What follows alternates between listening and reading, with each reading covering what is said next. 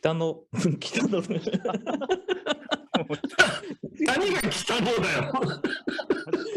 秋田にはいるけうわど、ちょっと秋田にいるからちょっと間違えちゃった。すいません。ちゃんとやります。際の元木材置き場と、西山倉の森の中からお届けする、ちょうどいい材木ラジオ。いやー、いやまさかーのですよ。3週連続、3回同じゲストっていう、ちょっと初めてのケースですね。史上初ですね。ね取り取れ高っていうのが普通あってね、なんか、うん2時間話したとて、やっぱり使えるのが30分2回分っていうのが普通なので、ほうほうほうほうほうほうえーっと、2時間で3回と取らせてもらうっていう、すごい。そしてこのカロリー消費の仕方もちょっと半端じゃないですね。なんかこの赤杉さんのこの人生を受け止めるのには我々はちょっとまだまだ早すぎる早すぎる。何、何を言ってるんだよ。まだ早かったんじゃないかと思ってちょっと後悔してますけどう。ん笑いすぎてもうだいぶ疲れてきた。うん、そうだね、そうだね、もうなんか、もう感覚が狂い始めてるよね。うん。飲んでないのになんか酔っ払ってるようれがやっぱ若杉パワーなんでしょうね。いやいやいや、ああの、なん、なんだろう。えっ、とさ、あの、さっきの遊んでるっていう話じゃないけど、はい。なんかね、人間は所詮生まれ落ちて遊んで死ぬわけですよ。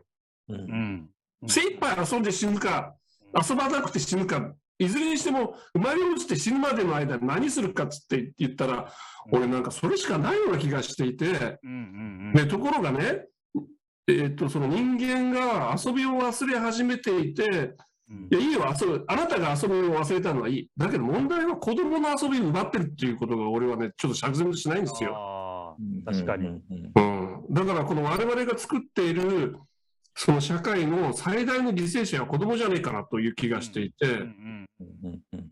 だからそのいかにその物事を楽しくするか、うん。面白く考えられるか、どんな状況の中でもこいつは可能性があるっていうふうに意識的に見れるかっていうことを俺たちはしていかなきゃいけないっていうふうに思っていて、うんで、えーと誰誰だって生きていく以上は摩擦は生じるし傷つくしうんへこむし悲しいわけじゃない。うんだけどそれどっから来てるのって話よ。どっから来てるの？いや悲しいとか楽しいとかってなんか目に見えるのって言ったら見えないじゃん。脳内で生成される現象よ。ううんんつまり自分の意識意識下で起こる代物が我々を不幸だと思わせたり欲望を喚起させたり、えー、と豊かにさせたり、たんえー、と楽しくさせたりするっていうことをえー突き詰めて考えると、これはなんかもうとにかく何でもかんでも面白い、面白い、面白い、いやーとかって言われるように、自分が、えーいた方がいいじゃねえかというふうに思うわけさ。うん。はいはいはいうん。でね、でその楽しいと思わ思える状況っていうのは脳内の脳内でやっぱこう分泌ささせられるその物物物質がじ占めてるわけですよ。うんうんそそれは、えっとこんな感じで放出されるともう脳内が狂い始めて もうなんかいや楽しい っていういうこう体質になっていくわけ。だから一旦このアドレナリンが、えっとででで出始めると、えっと出ることが当たり前になって誰も他にもその面白く楽しく生きられるっていうような、えっと体質になっていくわけさ。うん。だからなんかね、俺ね、本当もう、あのそういうふうに考えると、なんかさっきのように、なんか不幸も楽しくできるし、うん。えー、と起こってる現象も客観的に見ると、えー、とそこ対象者になると辛いけど、うん一回客観視すると、あなんか面白いなーって思思えるっていう、その、えーその自分の体を一回離れてみるっていう感覚って重要だよなと思っていているんですよね。だだけど我々は、その、なんかその客観視ができなくなっているっていうか、うん、その対話が、対話ができなくなってるんですよ、対話が。うんい今の社会はね。うんこんな深い話を嫌うんだよ。うんそうなんですね。うん嫌うんだよ。なんか、もう役に立つことと、便利なことと、うんを、えっと、手早く欲しいと思ってんだよ。うんそれってでも本当そうすると会社の奴隷になりますけど、なりますね。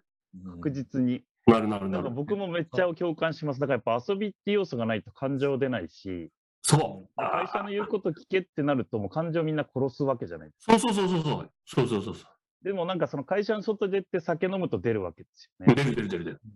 やっぱりなんか正常な状態って常に遊んでる状態なんですよね。そうだよ。いいこと言うばい、井上君。なんか僕でもめちゃめちゃ去年のテーマ遊びだったんですけど、うん。あのヨハンヨハン・ホイジンガって人が、うん。うん。あの本書いてるの知ってます、うんあのホモ・ルーデンス。ああ、そうそうそうそうそう。ホールデンス、知ってる知ってる知ってるあ。ですよね。うん、なんか知ってる。でもあれ結構何回も読み返してて、うんなんかすごい印象に残ってるのが、その遊びと真面目って対立構造じゃなくて常に流動的だってうん、言ってて、うん、うん。そのああなんか遊びから全部こう、例えばスポーツのルールが決まってったとか、うん。基本的にはやっぱ全部遊びなんですよね。なんか今そうなんですよ社会起こってること。そうなんですよ。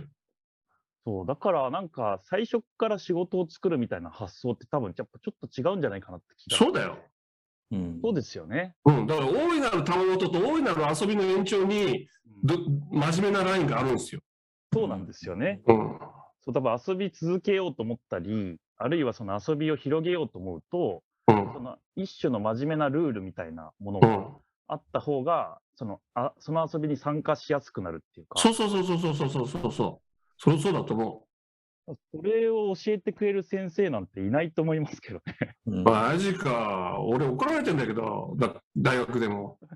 いい加減なこと言うなみたいな感じでね。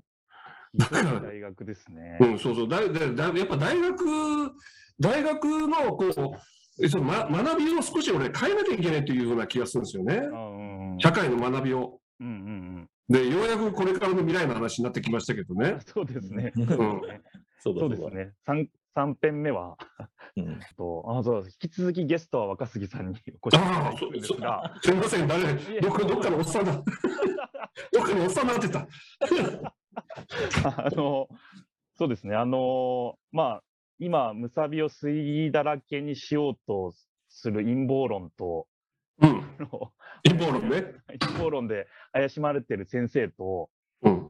これからのそのまあ大学に限らず、やっぱ社会の学びっていうところに、うん。なんかこう、今まで若杉さんがずっとポジションを変えず、とにかく楽しみ続けてきたその極意を、じゃあ次の10年間に向けて新しい活動とチャレンジするとしたら、まあなんかうん何を課題として、何をこう、意識と行動を変えていくことができると、なんか少し未来と兆しが見える、なんかこう、社会になっていくのかっていうのをちょっと話していければなと思うんですうんうんうん結構議論はいいですね。広いんですが、うんうんうん。なんかすごい、傍から見るとでもすごいやっぱり変わってきてる気がしてるんですけど、うんまだまだマイノリティって話をマイノリティですよ。されてるじゃないですか。うん。だからやっぱど、どこに課題があるとなんか思いますか？現段階で。うん、やっぱり、ややっぱり、あの、その、えっと、あまあ、ある時思ったんですよ。えっと、地域社会を良くしていくためには、まあ、その、ものを作る、うーことだけでは限界があるなっていうふうに思ったと。うんものを生み出す、ものを、えっとこう育んでいくっていうだけでは限界があるなと。なぜならば、そのものを価値としてみ価値としてみ認める、あるいはこの我々が価値としてみ認めるものを私たちが継続していくっていうことを考えるときに、最も根源的なものってやっぱり人の成長、育成、学びだろうなっていうふうに思ったんですよ。うん。だから、あ、これからやっぱりその、学びが社会を変えるかもしれんなっていうふうに思ったと。うん。その時に、まじゃあ、まあ、あんたが言う学びって何なのよって、えっ、と、言うと、それはそのテクノロジーとか経済ととかではなく、我々の想像力、創造的な思考、うん、未来こうやってほしいよねとかね、これが素敵だよねって、こう感じて、その自分の楽しいこと、自分が本当に自分事として思えることに活動できる、うんえっ、と、意思や表現を持つっていうことだろうなって。うんうん。で、その時に、えっ、と、みんな思ってても言えないじゃん。うんうんみんな思っても、思ってても言えないし、みんな思っててもなんか形にできないし、みんな思ってるのになんかそれがうまく、えー、と伝わらないっていう言葉では伝わらない世界があるわけじゃないですかうんう。んうんね。で、その言葉では伝わらない世界を表現していくっていういうことは、うん僕はデザインが唯一できる可能性だなと思ってるんですよ。うんおねー。なるほどうん概念としてこう分かるけど、これいいよなーって写真見せられた人ああ、本当いいねとかって、いいねって間間のその写真の対象には、夕日が美しい、あるいは、うあの、えっと、えっと、ここ木漏れ日が美しい、えっと、緑が美しい、道が美しい、そこの井上君の後ろに風景があるけど、この木の曲がり方が美しいねって、いろいろな現象が含まれていて、そのさまざまな現象を、その写真というビジュアルが、えっと、あることによって、みんなが、ああー、素敵って思うわけじゃん。うんいや、何が素敵なのって言って、言葉にした瞬間に、えっと、この枝が曲がっていまして、ぐねぐねと、えーそこにこう続いたら、こうつまらなくなるでしょ？そうじゃなくて、こういうことだよっていうふうに、我々が心の中にある情感というものを表すときに、もう言葉だけでは表現できないものがたくさんあるんですよ。うんうんうんところが我々は今大切なものっていうものを表現するときに数字とかうんものとか見えるものでしか評,、価してこなかった。うん。それいくら売れてんだ。とかね。それ何のためにななんだ。証拠を見せろみたいな。だけど我々がその証拠を証拠中心的な社会を生きてきた裏側で私が私たちが大切に思ってる目には見え目には見えないけど大切に思ってるものが全て切り取られているわけよ。うんうんだから豊かになったけど心がモヤモヤするっていうのはその状況で。うん。その目に見えない大切な私たちの大切なものを表現しこれが価値なのだっていうふうにみんなが表現し合い理解するにはそれは言葉ではない表現。うん。表まあまあえっと業界用語用語で言うとえっと非言語表現っていうんですけども、それはデザイン、造形言語とか、えー身体表現という、我々がこう体とか身振りとか、音楽奏でたりとか、絵を描いたりとかっていう、その情情緒的な活動ですよね。うん。まあ、でそれがものすごく重要な気がしていて、うん。でそういうこう自分たちの思いや気持ちを表現していくっていうことを全国に広めたい。うんうんうんうん確かに。全国に広げたい。うんでね、えっと、試しにこんなことやってるんですよ、今。はい。えっと、フォトオブザベーションっていうのをやっていて、はい。うんうん写真を撮るんですよ、写真を。うんで、写真を撮った時に一つ言ってるのは、記念写真とか、うんえっと、記録写真はやめなさいと。おあなたが素敵だって思った風景、うんあれ？面白いって思った風景？なんだこれ？って思ったものを素直に撮ってくれと。うん。で、それを何でよかったのかって、えっと、言語化しなさいと。うんうんで、それを今度は、すえっ、と、えっ、と、ふ複数の人と語り合いなさいと。で、その時に面白いのは、えっ、と、あのね、あの、高校生がこんなこと言ってた言ってたんだけど、写真撮ってたのが、えっ、と、あのね、えっ、と、クモの巣が張った駅のスポットライトの写真を撮っていてお、それを彼はこう言ったんだよ。普通には、クモの巣が張ってると汚いというふうに感じるが、私はクモの巣から、クモの巣に光が反射し、きらめくこの美しい姿を見たときに、うんなんかクモの巣の営み、クモの営みや、ここにある風景の美しさを感じたとか書いてあった。つまり我々は、クモの巣イコール汚いと思ってないかっていうことを彼は言ってんだよ。ーうん。うん。うん。うん。それでみんながその発言に対して、確かにそうだみたいなことを言い始めて、うん。つまり、す何だから写真一丁で、彼の美意識や眼差しが一瞬の間に伝播するんだよ。う。うんんそうすると、クモの巣イコール汚いって思わなくなるんだよ。うんうんうんで、こんな活動を、えっ、と、えー地域の公務員とか、大人か、えーこ高校生からじじじじまでやってみると、うんみんな子供のように喜ぶ。確かに。うんででなんで喜ぶかっていうと、さっき言ったように、言語表現以外の表現が自分でできた喜びで。ううんん。うんそうだ。でそうそれそれでどういうことが起こるかっていうとね、眼差しが変わる、うん。意識が変わる。うんうんうん。今まで見えてこなかった地域の風景や営みが、愛おしく思えたり、美しく思えたりするんだよ。うんうんでそれは誰もが持ってたえスキルであり、感情なんだよね。だからそういうことを、えー皮切りにして、うん。皆さん全員がデザインできるんですよ、表現できるんですよっていうことを伝えて回ってるんだけど、うん。もうなんかね、子供のようにみんな喜ぶよ。伝わった喜び、うん。発見した美意識。うんうんうんだからそのなんかそういうことがなんか、えっとクリエイティブの始まりのような気がしてうん。私たちは当たり前のように、えっと教えられたことで、ええっと価値や意識を持っているがうんうん本当の価値や意識というものをあなたが決めるんですよ。それが共感されたとしたらそれは2人の間ではもうい愛おしい価値なんですよっていうことを気づいてほしいと。つまり価値はまだ我々がか価値として持っているものはたくさんあってそれを表現し共有するっていうことがいかに大切かということをうんちょっと今ワークショップでやってるんだけどね。えーこれが面白いんだよ。めっちゃいいです。うん。それなんか、その、対話の中では、うん。別にその、その人が撮った写真に対して、うん。別に良し悪しを決めるものではないわけじゃないんだよ。ですよね。で、それで本人が気づかない視点で言ってくれたりもするの。うん。俺はこういうことじゃねえかとか、ああ、本当だとかって言ってくれたりとか。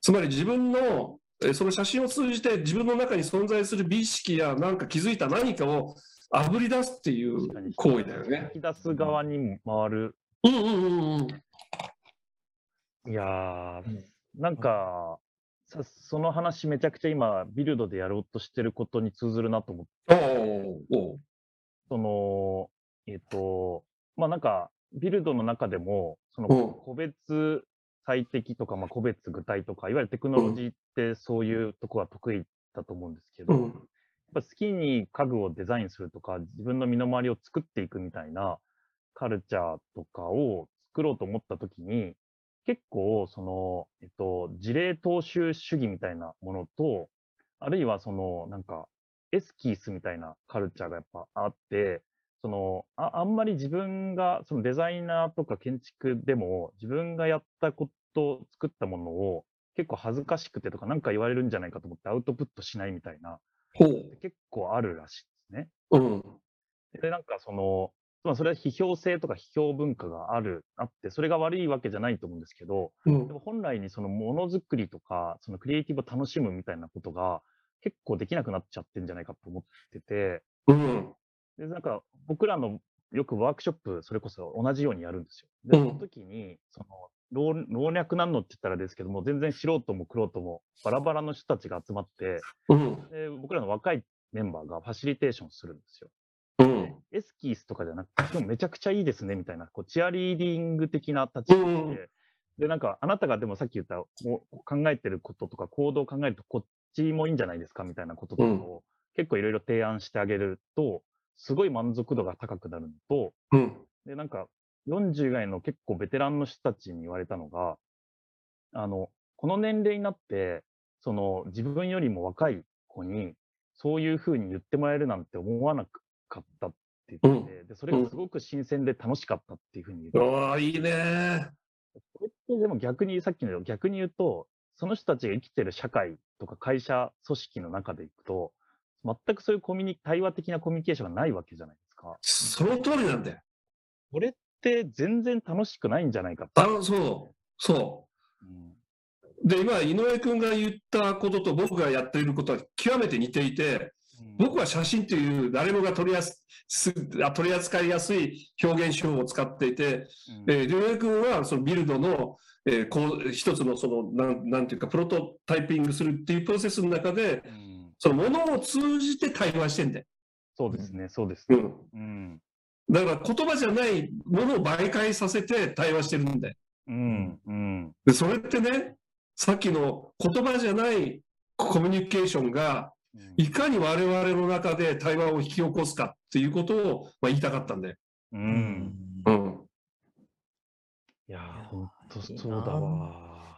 だからなんかねそのそのビルドのあのあのショップロードもそうだしああやってものづくりが非常にこうプロフェッショナルからいろいろな人たちができるようになる。できるようになるが本質的なものはうん。そのものを通じて自分の生活を考えうん。その表現するものによって対話が生まれるっていう本質的なものが裏に潜んでんじゃないかと俺思っていて。あ、まさに、うん。まさにそうだと思います。うん、だそういうことをこうの意味とかそこにある喜びを僕はその写真を使ってえっとたくさんの人たちにこう伝えるとうん。まあなんかこう意識が変わる変わっていくうん。でそれがもう手に取るように分かるんだよね。うん。うんう。ん、だから我々は生きている、えーその一つの表現方法として言葉を操り、ものを作り、絵を描き、体を動かして、えー他者に、えーとえー情報を発信する、その情報を発信したものに対して表現する、表現したものに対して誰かが共感する。うん。で、この他者が自分を認めてくれるっていうことの喜びが実はうん。存在そのものの喜びだと思ってんだよ。うん。うんう。ん。本当、それだ、それだ。だよ。だから、こ、ここをみんなに伝えたい。私たちはうん、一人では生きていけないのだと。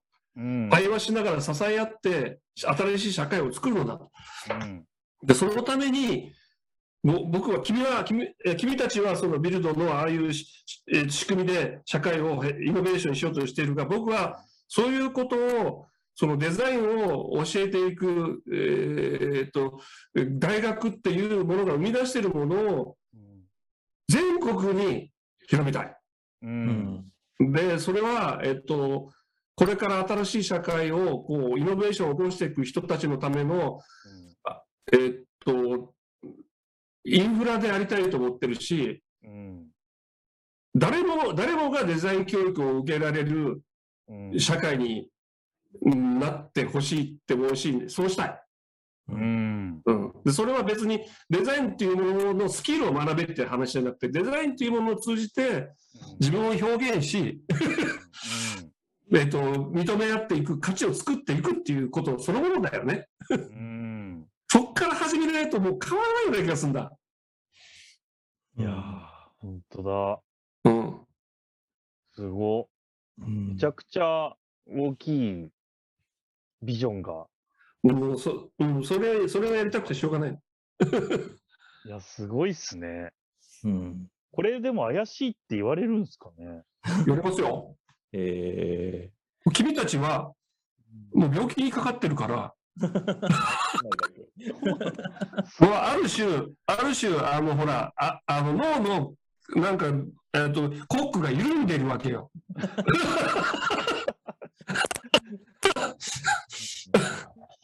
すんなり入っちゃうけどな。すんなりそうそう、すんなりだから、もうね、だからそそれを、まあ僕、い僕はいいことだと思うんですけども、うんね、その社会のルールなんかにはまらずに自分の中でで自発的にそのえー自分が喜ぶ物物質を脳内に出しながら、なんかニヤニヤして生きるっていう。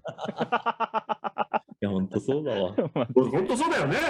本当そうっすね。うん、そうなんだよ。もうじもうじじ自分の人生なんだから。そうですよね。自分の脳脳と体にありがたいことを知って生きりゃいいんだよ。ねいや、ありがたいお言葉だな、それ。うん。それは、俺はそれが、ひいては社会の、えっと役に立つと思ってんだよ。うんうんううん。ん。役に立役に立とうと生きるんじゃなくて、自分のために生きる、自分の喜びのために生きることが他者や社会のためになるって信じてんだよ。ううんんうんうんうん。本当なんか、エネルギーをずっと感じるんですけど、やっぱり、やっぱすげえいいエネルギーだなっていう感じてて。うん。で、うんそうすると結構それを受けた人はまた次のなんかエネルギーを出して、で、まあ自分の仕事頑張れたりとか、そうだね。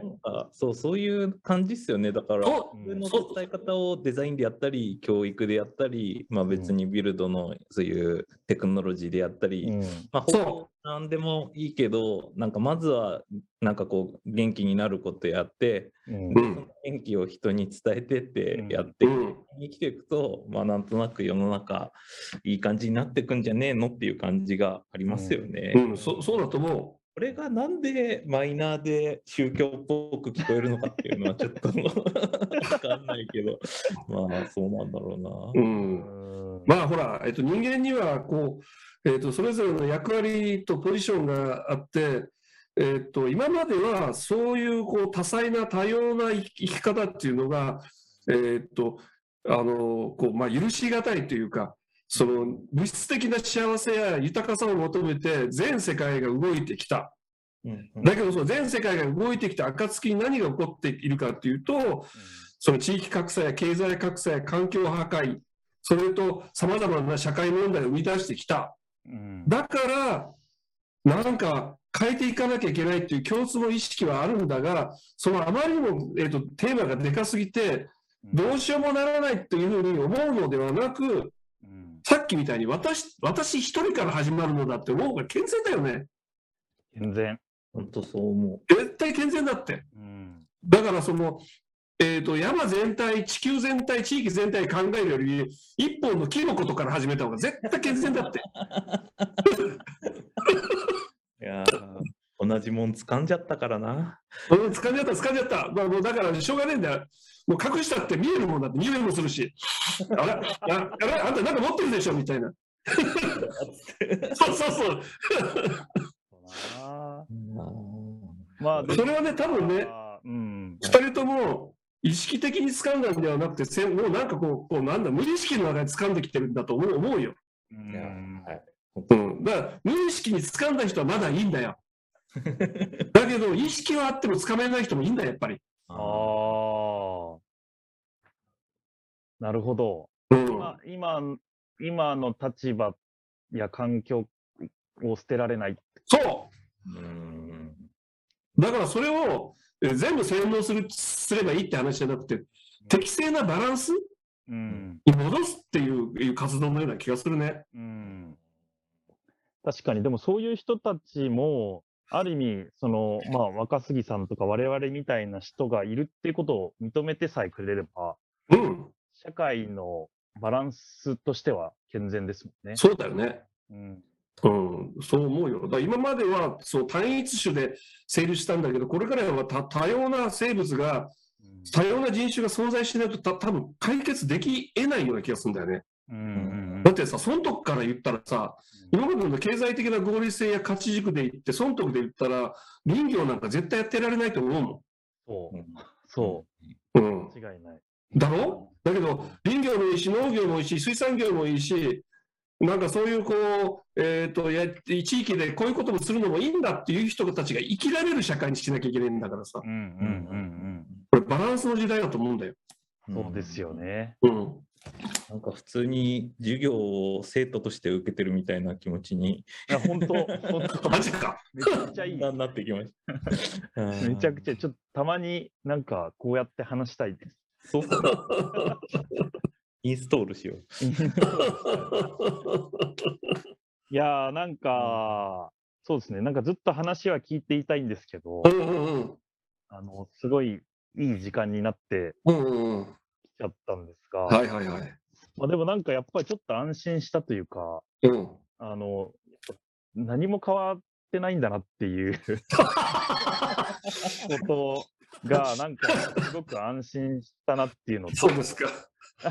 いや、なんか、あとはやっぱりその結局対話とか、うん。その一緒にその、まあ、その何何かしらのアウトプット、デザインとか、ものづくりでもいいんですけど、まあ、それをこう共有し合って、でうん。最後はなんか美味しいお酒を飲むっていうことでしか、うん多分。その人たちの意識、行動ってなかなか変わらないし変えられないんじゃないかなってそうね思ってそうね。そうすると、なんかこう、海抜されようが確かに10本ずつ確実に植えていくっていうことぐらいしか、なんか実はできないというか、うん。これをなんか一気に広げようとすると、まあ、なんか本当に怪しい先生に、いや、そう、そう、そう、そうそうだよ、そうだよ。そうですよね。そうだよ、そうだよ。だからやっぱりこう対話を続けていくっていううん。と、それを続けていくことが多分若杉さんの喜びになってるっていう、うん。なんかやっぱそれがすごく今日の、あの、ま、学びでした。ちょっと、多くなっちゃいますけど。なんか宗教っぽいな、答え。こりゃマイナーだ。だからマイナーって言われんだよ。メジャーに行きたい。えいいじゃん、もうマイナーで。山川さんどうですか？